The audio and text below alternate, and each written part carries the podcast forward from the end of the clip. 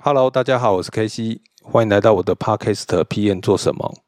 这个节目主要分享我的工作与生活，以及专案管理的点点滴滴。我也会邀请我周围的朋友与同事一起来聊聊彼此的生涯规划与职场经验，希望你会喜欢。感谢您的收听，期待您的订阅、分享与评论。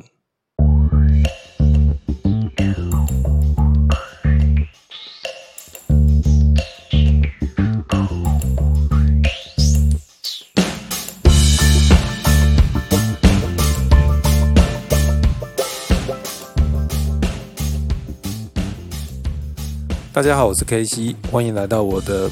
Podcast。今天是五月二十二号星期天，也是呃这个月的第四周第四个礼拜天。照例跟大家分享一下新店央北从化区的进度。那呃，我觉得现在央北从化区的这个建推案呢，其实基本上已经告一个段落了。后续可能像升阳或者是这个中泰呀。陆续如果有在推出或者红埔三期，那我会再开这个 podcast 跟大家介绍。那如果说后续它实在都没有什么新的东西的话，那我们可能就会暂时停止这部分的更新哦。不然大家跑来听了一集短短的，然后什么都没讲，也是非常的奇怪。那央北呃，我们这个月其实也比较少去，呃，其实最主要原因就是一方面是下雨。另外一个就是现在疫情的关系，所以我们都被 lock lock 在家里头，都不太敢出门。那我目前知道的，就是有看到几个进度比较明确的，就是像呃大陆捐化，它上个月拖了一半嘛，然后这个月下半十一层楼下的阴架也开始下的差不多了，现在正在整理一楼的庭院。然后呃，反而是它旁边的新店堡，好像呃。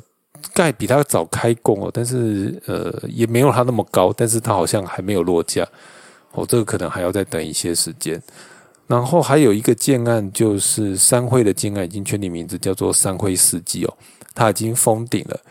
那这个建案它还没有卖，但是看起来它应该会是以成屋的方式销售。嗯，我们经过的时候，其实觉得它跟红普一起，其实粘的蛮近的。不知道最后他会怎么规划，这个会不会红普有一些这个邻居看邻居，大家就就瞄来瞄去哦，这个都动居可能没有那么的的的大。好，那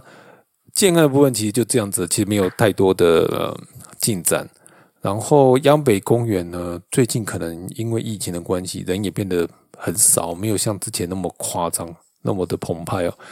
但是人还是很多。那可以注意的就是在央北二路跟启文路口这一块的这个位置，它装了 U Bike 二点零，所以以后呃要去这个呃央北公园的人可以骑脚踏车，就不用再一定要开车或是骑机车哦。那大家还是多利用这个公共运输是比较好的。好，其实央北的进度就介绍完了，那介绍一点别的好了。第一个就是呃这个安坑。安坑捷运的安坑轻轨这一块呢，呃，其实看起来已经在试车了。那如果有拍到照片的话，再分享给大家。其实你现在从十四张路，或者是从这个央美公园，其实是可以看得到，它那个安心桥已经在亮灯了。所以你也是在傍晚这个时候去看是最好的。好，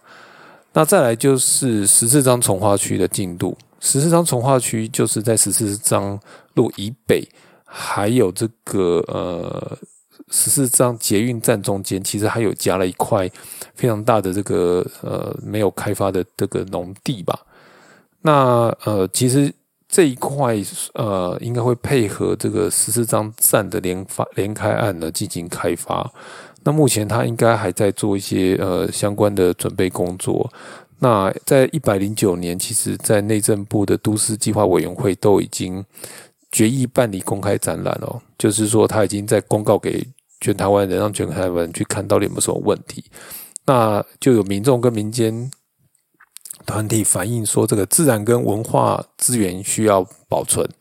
好，那所以就有一些相关的协调会，然后又在做一些东西，包括就是说，它有一些树是老树，所以这个树呢要保留。然后再来第二个是呢，它有一些这个几百年前的这个用的水郡啊、给水路啊、跟过水桥等等哦，因为十四章跟央北这一带，就是这十四章这一块是这个新店的这个先民他比较早进来的地方。为什么？因为它是沿着新店溪嘛，所以就是在大平林这边呢，就是呃上岸。那他所以他为了要耕田，他其实就有一些水稻或一些相关的公共设施等等，就是比较久的哦。那这个有人就是在认为说这应该要保留，那所以政府就可能还是要停。那再还有一些就是先人的一些坟墓，这些可能要迁葬或者是要处理等等。然后还有一个就是也是刘家留下来的这个一些古厝明记堂，它好像有六个六个古厝吧，哈，各个不同的堂，包括什么博祭堂、后祭堂、高祭堂、铭记堂、幽祭堂跟九祭堂，那就是这个呃刘炳胜，这是实际上的刘氏族人。有一个是刘炳胜的三子刘金氏底下的子孙，所以他们在这里有开枝散叶，其实就开了都有自己的这个房子。那这些都是老房子，那目前就剩下明记跟高记是还存在的，其他基本上都不存在了。但是它也不是一个古迹了，因为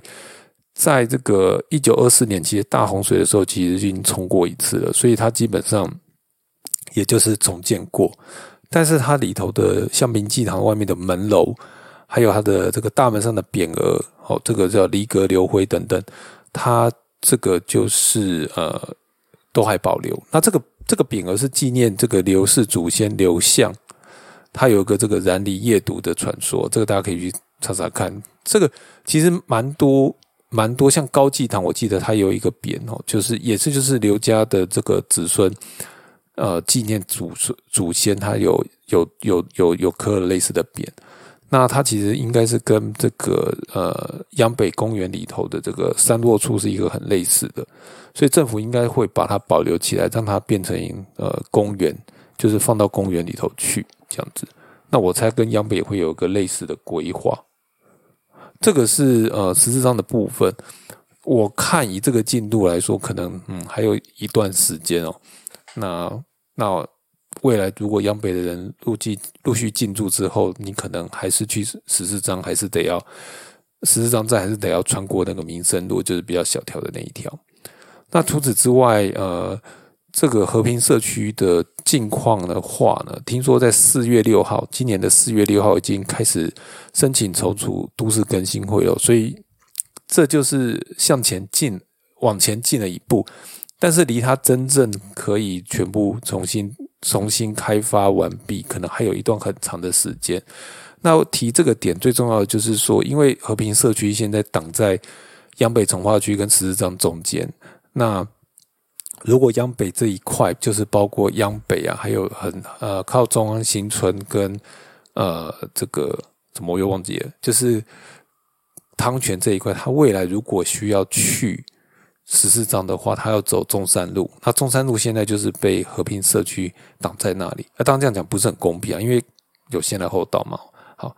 那总之这一块看起来是有些进度的，所以呃，这可能就是期望这个未来的发展能够更好。那和平社区跟十四章的这些相关资讯，都是我从陈怡君陈议员的脸书上看到的哈，然后转载给大家。那这个要谢谢陈怡君陈议员。那好，以上就是呃央北从化区这一带的一些呃这个月的 update 吧。然后好，再介绍一下，就是说现在央北从化区终于有几间店出来了，但是呢都是这个房仲，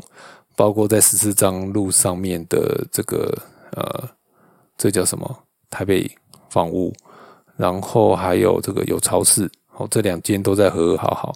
然后新义房屋也开了一间分店在远雄青青楼下，所以这很符合从化区的发展。就是第一批进驻的就是这个呃中介公司，然后现在可能还不会有吃的，所以要离有生活技能可能还有一段距离。那未来的发展就拭目以待喽。好，那今天的这个很快很快就花了不到十分钟的时间跟大家 update 一下让北从化区呃跟相关周围的进度。那呃，如果你希望能够后续能够继续收听，或是你觉得有任何的建议呢，欢迎留言给我。那我们今天就到这里喽，谢谢大家，拜拜。